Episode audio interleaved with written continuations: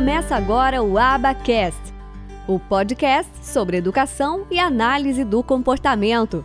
Apresentação: Michele Freitas. Um oferecimento do Instituto de Educação e Análise do Comportamento.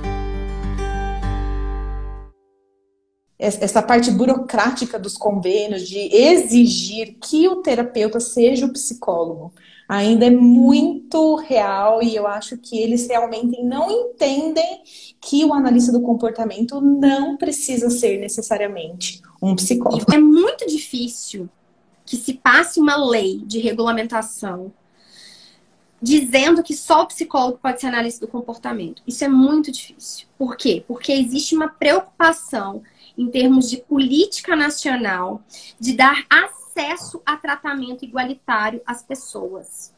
E essa prática seria uma reserva de mercado. E isso, você não consegue passar uma lei no Congresso, nas duas casas, no Senado Federal e na Câmara. Você não consegue passar uma lei dessa forma.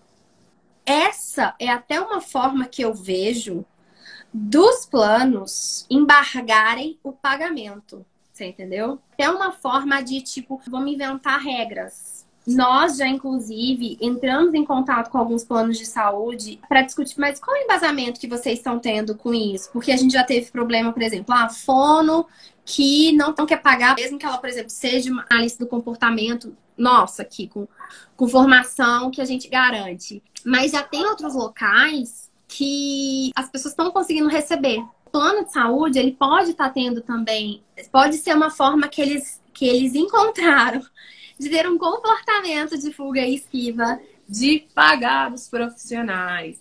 Porque Exatamente. Eu, se eu juntar o número de psicopedagogos, fonos, psicólogos, profissionais de educação que vão fazer uma pós-graduação, é, vai ser um número muito grande de profissionais que vão estar tá oferecendo aquele serviço e que eles vão ter que pagar, porque a justiça já determinou que eles pagassem.